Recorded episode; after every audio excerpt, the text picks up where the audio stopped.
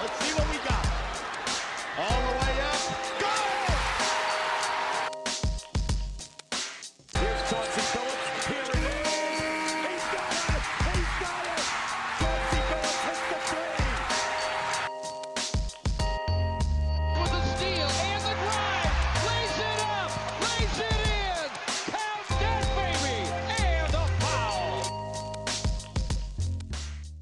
Bonjour à toutes et bonjour à tous et bienvenue dans ce cinquième épisode des Chroniques de Motor City.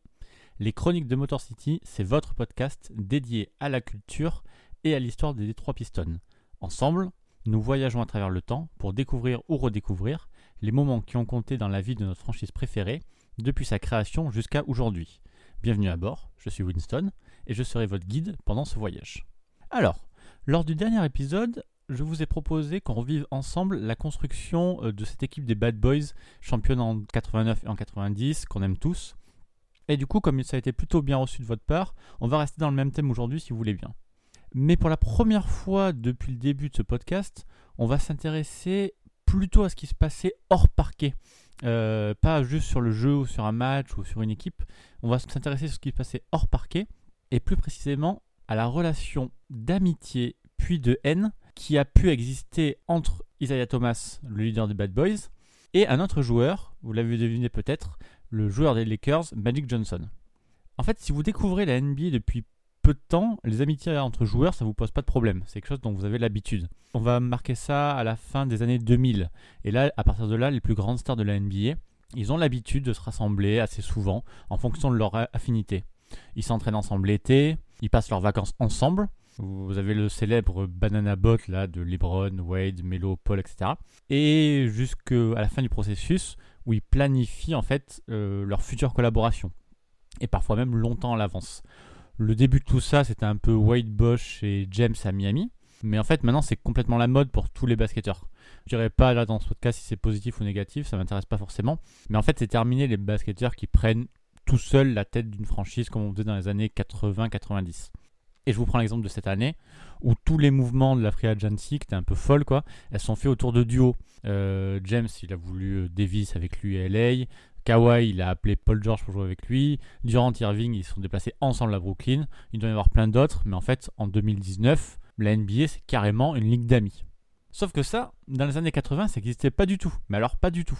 Il y avait une star par franchise, sauf cas un peu exceptionnel, mais c'était plutôt un deuxième joueur qui se développait. Et il n'y avait jamais de lien d'amitié entre les stars.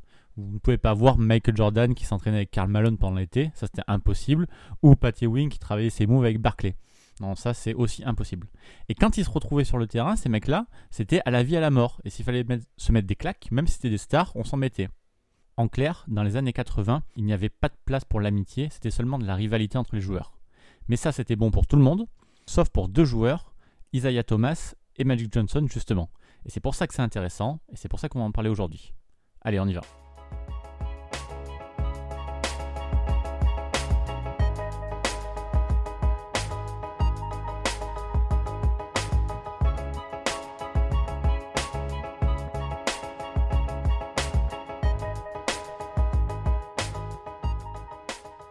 Des deux joueurs dont on va parler aujourd'hui, c'est Magic Johnson qui est le premier à débarquer en NBA. Magic est drafté par les Lakers avec le first pick en 1979. Et pour sa première saison en NBA, Magic va réussir la totale. Il va être All-Star, il va être champion, il va même être MVP des finales. On peut pas trop rêver meilleur début. Et en face de lui, dès la première année, il y a une première rivalité qui se crée. Pas avec Isaiah Thomas encore, mais avec Larry Bird. Bird est drafté par Boston un an avant, mais commence en NBA en même temps que Magic. Et comme il va avoir lui aussi du succès, les deux joueurs sont au centre d'une rivalité qui a des airs de guerre côte Est avec Boston et côte Ouest avec les Lakers au début des années 80. Il y a un respect mutuel qui se crée entre les deux joueurs, mais pas d'histoire d'amitié. On est bien dans les années 80. Deux ans plus tard, en 1981, c'est au tour d'Isaiah Thomas d'être drafté par les Pistons avec le choix numéro 2. Un peu comme Magic, Isaiah va avoir un impact individuel immédiat. Mais par contre, contrairement aux Lakers, les Pistons vont mettre un peu plus de temps à avoir du succès collectif. Je vous invite bien évidemment à aller écouter l'épisode 4 si vous voulez en savoir plus sur la construction des Bad Boys, mais sachez déjà qu'ils ont échoué deux fois sur l'obstacle Celtics avant d'enfin les battre et d'accéder au final NBA. C'était en demi-finale 1985, puis en finale 1987, où Détroit perdu deux fois contre Larry Bird, avant d'enfin les battre en 1988 et de jouer donc les finales NBA. Mais pendant tout ce temps, Isaiah Thomas et Magic Johnson vont se rapprocher. Alors probablement du fait de leur poste commun, même si leurs qualités ont un peu rien à voir, le joueur des Lakers et celui des Pistons, ils vont être en fait vraiment comparés par la presse. Et les médias espèrent ajouter une nouvelle rivalité à la NBA, euh, une sorte de deuxième rivalité euh, Bird-Johnson, cette fois avec Thomas Johnson. Sauf que eux, les deux, ne cherchent pas vraiment à savoir qui est le meilleur, et en fait, ils préfèrent, contre un peu toutes les conventions de l'époque, devenir amis. Mais par contre, c'est une vraie amitié. Magic et Isaiah ont vite été très proches, au point de se considérer comme de vrais frères, ce qui ne se faisait pas du tout à l'époque, je le rappelle. Par exemple, dans sa résidence à LA, Magic avait une pièce dédiée, une chambre dédiée à Isaiah Thomas, une chambre qu'il appelait lui-même la chambre d'Isaiah, elle n'était réservée qu'à lui. Et du coup, à chaque fois que les Pistons venaient à Los Angeles pour jouer, Magic laissait une voiture carrément à l'hôtel où descendaient les Pistons, à destination d'Isaiah Thomas, pour qu'il puisse en profiter, pour que les deux joueurs puissent se retrouver.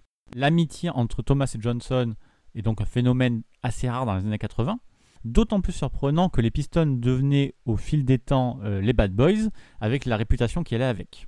Donc on revient en 88 quand les Pistons battent enfin les Celtics de Birds et font face aux champions sortants qui sont justement les Lakers de Magic. Et donc là c'est intéressant parce que toute cette amitié un peu détonnante dans la NBA, euh, contraire aux conventions entre Isaiah et Johnson, ben, du coup on va voir comment elle se passe quand les deux sont opposés euh, pour le titre suprême. Et en fait c'est simple, ça va assez vite tourner au duel entre les deux. Tout le monde se pose donc la question de comment chacun va réagir. Et ça va devenir ces finales NBA le premier gros accro dans l'amitié des deux joueurs. Tout commence comme d'habitude par une bise entre les deux joueurs juste avant le match. Le geste est habituel, hein, mais cette fois-ci, en pleine finale NBA, ça fait un petit peu scandale. Par contre, une fois sur le terrain, Magic et Isaiah confirment bien qu'ils sont des joueurs des années 80, et comme prévu, il n'y a aucun cadeau entre eux. Il y a d'abord cette action où Magic démarre par un écran bien bien musclé sur Isaiah, et puis sur le drive suivant, il monte carrément défendre sur lui, mais le coude en avant. Du coup, immédiatement, ça chauffe entre les deux joueurs qui ont totalement oublié qu'ils étaient potes et qui doivent même être séparés avant que la situation empire. Tous ceux qui se posaient des questions ont enfin leur réponse. Les deux amis ont mis clairement leur relation de côté pour privilégier la victoire de leur équipe respective. Alors l'attitude, elle est normale, hein, classique, c'est des compétiteurs avant tout, mais en faisant ce choix, Isaiah et Magic ont peut-être sous-estimé l'impact que ça allait avoir sur leur amitié, qui se fragilise à partir de ce moment-là précisément. Ils sont tellement dans la compétition qu'ils oublient un peu qu'ils ont une relation à côté. Et si vous voulez un exemple, sachez que j'en ai un pour vous qui est assez parlant. En plein milieu de ces finales NBA 88, Isaiah Thomas va devenir papa pour la première fois. Eh bien Magic Johnson, un de ses meilleurs amis, ne va pas se déplacer à l'hôpital, prétextant la compétitivité du moment. Alors oui, ça peut se comprendre, mais évidemment ce sont des choses qui marquent à vie. Le déroulement de cette finale a aussi rajouté de la tension entre les deux joueurs. Le titre NBA est remporté cette année-là par les Lakers qui battent les Bad Boys 4-3 au bout du suspense. C'est une défaite particulièrement mal acceptée par les Pistons à cause de ce match 6 qui doit encore hanter chaque joueur de la Motor City qui a participé à ce match. Avant de commencer ce match 6, Détroit mène 3-2 et n'est plus qu'à 48 minutes de gagner le titre pour la première fois de son histoire. Et c'est d'ailleurs ce fameux match où Isaiah Thomas réussit l'exploit de marquer 25 points en un seul carton, alors même qu'il s'est tordu la cheville. Mais c'est aussi et surtout le match où une faute fantôme sera sifflée contre Bill Lambier à 15 secondes de la fin, alors que Détroit a un petit point d'avance. Détroit va se faire voler ce match et va ensuite s'écrouler au Game 7 et perdre la finale. La saison d'après, la saison 89, Pistons et Lakers se retrouvent une nouvelle fois en finale pour la revanche de l'année précédente. Mais là déjà, Isaiah Thomas et Magic Johnson, sûrement marqués par les événements de l'année précédente, n'ont déjà plus vraiment les mêmes liens d'amitié. Et cette revanche, cette fois-ci, c'est Détroit qui la gagne. La défaite est d'ailleurs assez lourde hein, pour les Lakers, qui encaissent un sweep 4-0. Les Bad Boys sont enfin couronnés, et même si c'est Joe Dumars qui est élu MVP des finales, mérité d'ailleurs, tous les regards sont braqués sur Isaiah Thomas, qui a dominé son ancien ami, nouveau rival, on n'est pas encore très sûr, Magic Johnson, qui était de toute façon trop blessé pour être au niveau. En 1990, les Pistons vont pour la troisième fois de suite en finale NBA, sont de nouveaux champions, donc réalisent le back-to-back, mais pour une fois ce ne sont pas les Lakers qu'il rencontre, mais plutôt les Blazers. En attendant, à la fin de cette saison 90, il y a une vraie rivalité sportive qui est née entre Magic Johnson et Isaiah Thomas sur les trois saisons qui viennent de se dérouler. Le temps des amis qui n'étaient pas concernés par la rivalité sportive est complètement terminé, et l'opposition entre les deux hommes a maintenant dépassé leur amitié, et cela probablement dès 88, dès la première finale. Il faut dire que leur parcours s'est beaucoup croisé. Quand les Lakers battent les Pistons en 88, il s'agit du cinquième et dernier titre de Magic Johnson, alors qu'Isaiah Thomas va justement gagner les deux suivants en, 88, euh, en 89 et 90 et donc prendre le relais.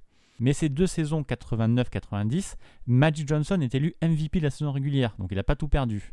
Et en 90, Magic est aussi élu MVP du All-Star Game. À l'époque, hein, c'était un vrai trophée, pas comme maintenant. Pendant Isaiah devenait MVP des finales. Bref, il y a une vraie guerre sportive entre les deux hommes, une vraie domination sur la NBA qui est emmenée à durer. La presse a ce qu'elle voulait au début, une grosse rivalité entre Isaiah Thomas et Magic Johnson. Sauf qu'un événement très inattendu va tout changer à partir de la saison suivante. Maman disait toujours, la vie c'est comme une boîte de chocolat.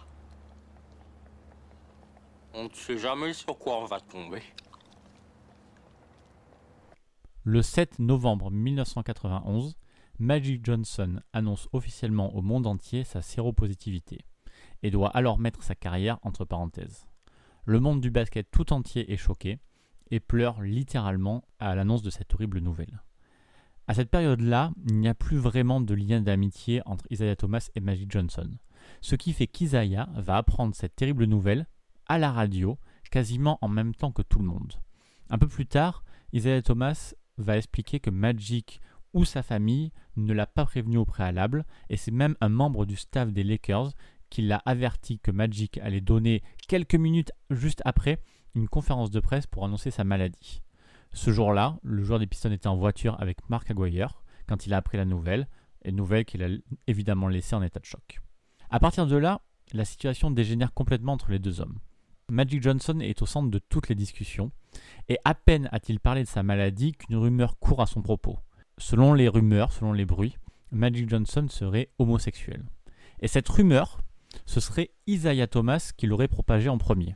En tout cas, l'agent de Magic, Lou Rosen, pense suffisamment ça crédible pour dire à Magic de se méfier de son ancien ami. Voilà où on en est. Alors si on ne sait pas, même aujourd'hui, qui est à l'origine de cette rumeur, il se trouve qu'en 1991, le sida était une maladie ben, beaucoup moins connue qu'aujourd'hui et c'était source de pas mal de fantasmes. Et effectivement, il y avait plusieurs membres de la NBA, même des membres importants, qui voyaient Magic comme une sorte de menace sanitaire. Alors justement, plus cette rumeur euh, enflait, plus du côté du clan Magic, on aurait aimé qu'Isaiah Thomas prenne parti pour son ami et fasse dégonfler la rumeur. Alors vous allez me dire, c'est un peu paradoxal, puisqu'il demande de l'aide de celui qu'ils accusent d'avoir propagé cette rumeur. Il y a donc une double rancœur du côté de Magic. Il en veut à Isaiah d'avoir supposément fait courir la rumeur, et il lui en veut également de ne pas le défendre. Et du côté d'Isaiah Thomas, on est aussi très en colère. On nie bien évidemment ces accusations, mais ce manque de confiance est très très mal pris. Pour Isaiah Thomas, Magic ne devrait pas douter une seule seconde de leur amitié et devrait avoir confiance en lui, malgré les tensions qu'ils avaient à l'époque. Par contre, dans la presse, la défense du joueur des Pistons est très très maladroite.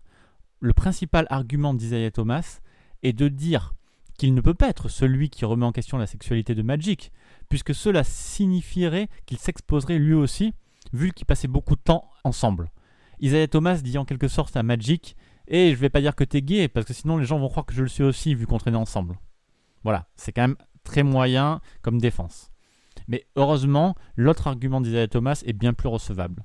Parce que contrairement à l'américain moyen, il sait que l'orientation sexuelle et le sida n'ont rien à voir l'un envers l'autre, puisque son propre frère Grégory était lui-même séropositif à ce moment-là. À cause de sa maladie, Magic Johnson n'a donc pas démarré la saison 91-92, mais est pourtant sélectionné par les fans pour démarrer dans l'équipe de l'Ouest du All-Star Game 1992.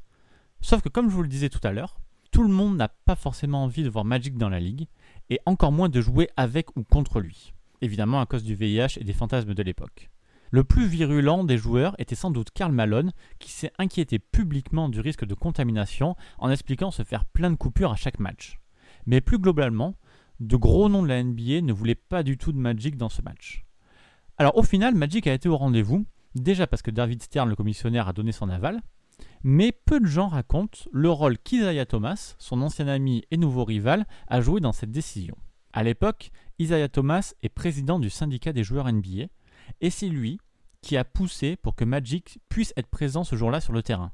En quelque sorte, c'est donc grâce à son ennemi que Magic Johnson peut disputer le All-Star Game 92, All-Star Game dont il finit d'ailleurs MVP, avec 25 points, 5 rebonds, 9 passes. Le match est devenu mythique, avec ce jeu qui s'arrête à 14 secondes de la fin, quand tous les joueurs vont ensemble tomber dans les bras de Magic, Isaiah Thomas compris. Et des années plus tard, en 2009, au moment d'entrer au Hall of Fame, John Stockton choisira Isaiah Thomas pour l'introduire, et déclara notamment à la presse que le joueur des Pistons, malgré sa mauvaise réputation, avait fait beaucoup de bonnes choses en coulisses, et sans doute parlait-il de ce moment entre autres. Ce coup de pouce d'Isaiah Thomas, resté dans l'ombre, ne va pas aider à améliorer les relations entre les deux joueurs. Et quelques semaines plus tard, Magic Johnson va le prouver lors des sélections de la Dream Team pour les JO de Barcelone.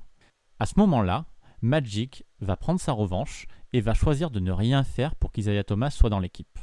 Pour l'opinion générale, celui qui empêche Isaiah Thomas et d'ailleurs le reste des Bad Boys de faire les JO est Michael Jordan. Jordan se sert de cette sélection et de l'aura qu'il a obtenue pour faire payer l'ensemble des Pistons avec qui il a été en guerre depuis la fin des années 80. C'est de notoriété publique. Jordan déteste complètement Isaiah Thomas et ne veut pas jouer avec lui, et cela depuis l'épisode du All-Star Game 85. Alors pour ceux qui ne sont pas au courant, lors du All-Star Game 85, Jordan qui participe en tant que rookie aurait été carrément boycotté par les autres joueurs. Et d'après Jordan, ce serait Isaiah Thomas en personne qui aurait demandé au groupe de ne pas lui passer le ballon de tout le match. Alors, sachant que dans ce All-Star Game, Isaiah Thomas n'avait que 22 ans et que les autres joueurs étaient des vétérans comme Bird, Malone ou Irving, l'accusation de Jordan est un peu bancale. Enfin, toujours est-il qu'au moment de constituer la Dream Team, il existe une vraie rancœur entre Isaiah Thomas et Jordan et ça joue un grand rôle dans l'exclusion du Bad Boys. Mais en 2009, dans le livre Quand le jeu était à nous, Magic reconnaît enfin avoir joué un rôle dans ce boycott. Alors il se justifiera hein, en disant que personne ne voulait jouer avec Isaiah, euh, ni Jordan, ni Pippen, ni Malone. Mais enfin, après de longues années de silence, Magic aura avoué avoir poussé pour ne pas prendre Isaiah et se venger de lui. Après cet incident, c'est devenu la guerre froide entre les deux.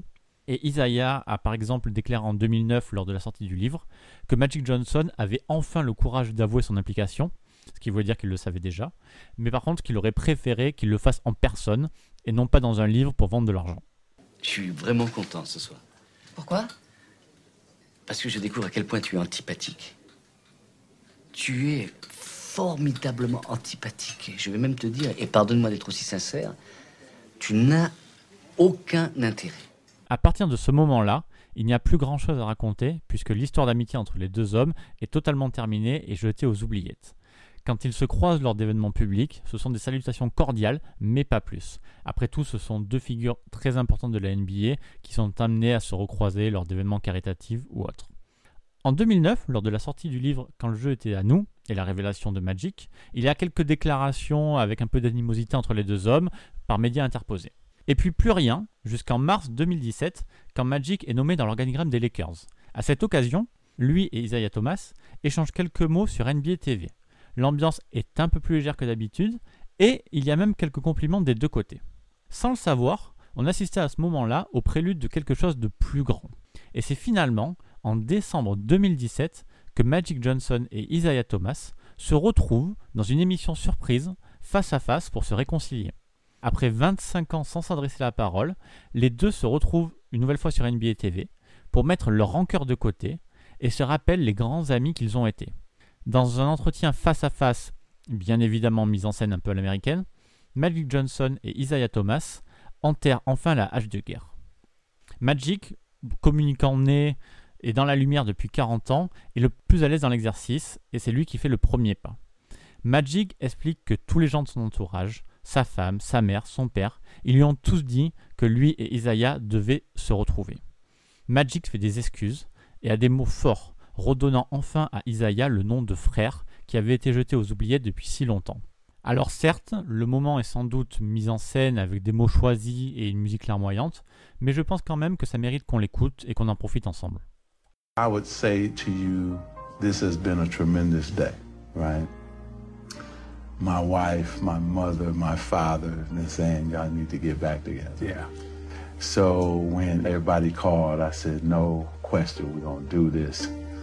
And just to sit across from you and have those, relive those moments of fun, excellence, working hard, dreaming big, because we were dreaming of moments before we were even, who, who, who sit up at 19, 20, 21 dreaming of stuff we wanted to do, and now here we are doing it, you know.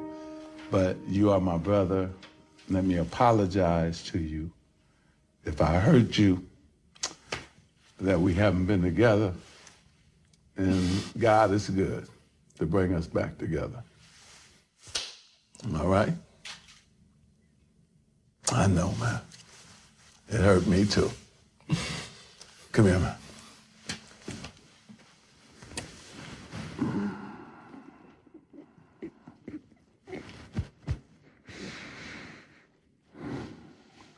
Magic avait fait le plus dur, le premier pas, et Isaiah Thomas l'a suivi dans sa démarche. À l'évocation des excuses de Magic, le joueur des Pistons est passé du sourire aux larmes, sans doute enfin libéré du poids de ce conflit. Après s'être remémoré leur passé glorieux, puis tumultueux, après s'être fait des excuses et s'être pardonnés mutuellement, les deux hommes se tombent dans les bras en larmes, enfin réconciliés, de nouveaux frères comme à l'époque.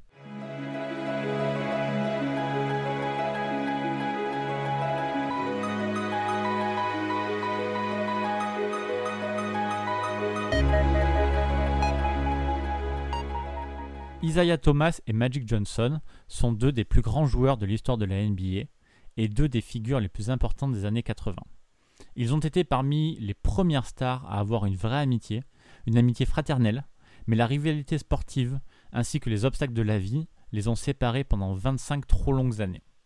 Pour comprendre le personnage d'Isaiah Thomas, et par extension donc cette équipe des Bad Boys qu'il menait, je voulais vous raconter cette histoire d'amitié brisée entre Magic et Isaiah.